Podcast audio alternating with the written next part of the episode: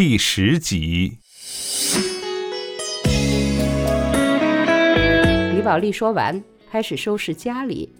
她找出拖布，把房间里里外外拖了两遍，又拿了几条干毛巾，试图把渗进地板里的水吸出来。新房才住半年，便已不像样子。李宝莉边干边骂，仿佛骂一声便吐出了一口恶气。积攒了三个月的恶气，真得骂一阵子。他这样边干边骂，忙了个把小时。也没忙下地。马学武的爹妈先是默不作声的听着，之后便悄然离去。马学武下班回家，见李宝莉跪在地上给地板吸水，家里一片狼藉，不解其故，忙问：“出了什么事？”李宝莉没好气道：“你问你的爹妈呀，都是他们干的好事儿。”马学武在两个房间看了看。没有见他的父母，说：“我爸爸妈妈呢？我晓得他们死到哪里去了。你看到没有？地板都泡变形了。你是不是骂了他们？我骂他们打鬼呀！我骂他们的儿子还差不多。那他们怎么不在屋里？腿在他们身上，他们要出门，我管得着啊？他们又不跟我打报告了。”马学武掉头便走，刚放学回家的小宝跟了上去。小宝说。爸爸，我也要去找爷爷奶奶。马学武说：“小宝乖，爸爸一下子就回来。”李宝莉走过去，一把揪住小宝，说：“回来！他找他的爹妈，关你什么事？”小宝狠狠地瞪了李宝莉一眼，大声说：“我喜欢就是要找他们。”李宝莉气得举手便打了他一巴掌。李宝莉说。你个小杂种，还跟我犟嘴！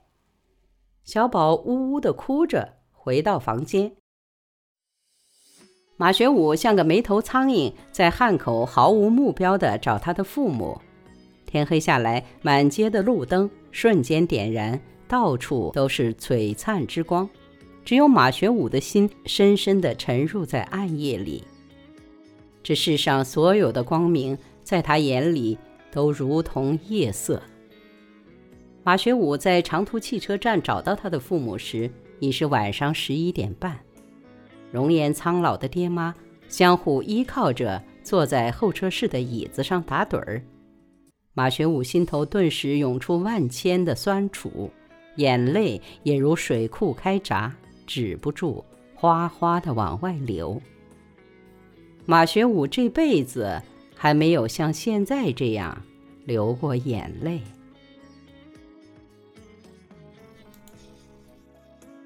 吵架对于任何一个家庭来说都不过是小菜一碟，尤其李宝莉这种人，遇上麻烦暴喊一通，图个发泄，发泄完了也就到此结束了，就像屙大便，稀里哗啦，屙完后人就舒服了，一舒服，什么事都不会往心里去。第二天一早很冷，一家人都还在睡着。李宝莉爬起来去外面买早点，买完早点放在厨房，怕凉了，公婆吃了胃疼，就温在电饭煲里。自己就手抓了个馒头，拎起包就上班。走前站在公公婆婆的房门口喊了一声：“妈，今天有点冷，你跟爸爸出去打转，要多加件衣裳，给小宝也加件外套。”马学武穿好衣服下床时，李宝莉也已啃着馒头出了电梯。马学武的心情很不好，尽管李宝莉早起出门，走到门口又学回床边替他掖了下被子，马学武却没有半点感动，倒是冷冷的想：这个女人怎么这样没心没肝？昨天那么凶恶，今天又来卖乖。讲完后。打字员温柔的神情浮出脑海。自打出事后，他跟他就再也没有见过面。马学武鬼使神差，上班时站在路边的电话亭，给打字员拨了个电话。打字员说：“哎，你莫来撩我，我老公晓得了会打死我的。是我害了你，我只想跟你说一声对不起。”哎呀，这是两个人的事，我也没有怪过你。不过我蛮想你，我听下你的声音也好。你莫这样说，我受不起。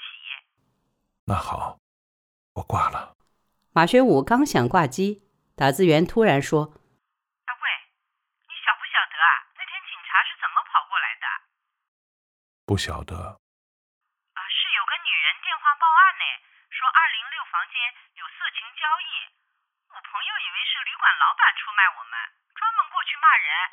结果旅馆的老板娘说，那天有个女人紧跟我们后面进去的，说是亲戚，约好了来送东西。他就把我们房间号告诉了他。那个女人离开只有半个小时，哎，警察就来了，而且一来就直接查二零六房间。马学武大惊，说有这回事？老板娘讲啊，十有八九就是这个女人找的茬。你说会不会是你的老婆啊？不会吧，她一点都不晓得我们的事。再说，她也不是那种有心计的人。那你说会是哪一个啊？放下电话。马学武想想，觉得不对劲儿。他没有去厂里，直接拐去小街的人间仙境旅馆。才过去不足一年，仙境自然还是老样子。马学武却觉得自己已然过掉了一生。马学武刚进门，老板娘便认出了他，说：“你一个人啊？”马学武说：“听说那天有人给警察打了电话。”老板娘说：“是啊，我表弟是派出所的，警察从来都没有来找过我的麻烦，独独那天来了。我表弟说，如果没得人打电话，哪个会来管这些事啊？”马学武从口袋摸出钱包，钱包里装有他们一家三口的合影。他把自己和小宝遮住，让老板娘看李宝莉。老板娘一见就叫了起来，说：“哎呀，就是他，烧成灰，我也认得出来的。”这几个月，我的生意跌得一塌糊涂，都是他害的啦！他是哪个？你老婆啊？马学武没有再听老板娘后面的碎言碎语，他揣着钱包走了出来，走到街上，只觉得心里堵得慌。马学武想：原来你李宝莉居然有这一手，原来你李宝莉对我使下阴招。在厂里，在家里，却还能装得像个扇贝。原来你李宝莉平常的大大咧咧都是假的。原来你李宝莉心狠起来，不属于世上任何一个人。马学武觉得心里从来也没有这样刺疼。马学武迟到了，打卡机都被收了起来。副厂长正在门口守点。见马学武，叹了一口气。两个人本来是老同学，一直说好携手共进的，结果马学武一跟斗跌了下来，成了这样。马学武面无人色，径直朝厂里走。副厂长走过去，拉了他一把。马学武跟着他走到路边僻静处。副厂长说：“学武啊，你要有个思想准备。”厂里马上要公布第一批下岗人员，可能有你。马学武怔住，说：“凭什么要我下岗？”副厂长叹了口气，说：“你也太不小心了，玩女人的人多的是，但是被警方抓到的还就只你一个，几个局领导也对你恼火的很。你想厂里哪里还能留你？”马学武顿时心头如堵，他仿佛被人打了一闷棍，又被人摁进了水里，完了还被人拎出来扔到炉膛里烧烤。他不知道自己应该怎么办，下一步路该怎么走，烦躁像虫一样在他全身上下窜动。他张了张嘴，想说什么，但却什么都没有说出口。他能说什么呢？他又有什么可以一说呢？马学武掉头即朝场外走，副厂长跟了几步，说：“学武，你到哪里去？学武，你要想开一点儿。”马学武越走越快，副厂长的声音很快在脑后消失。马学武想：“是啊，马学武，你要到哪里去？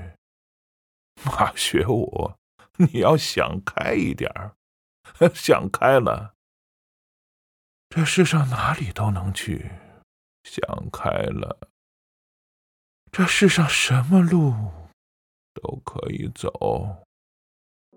马学武就这样离开了他的工厂。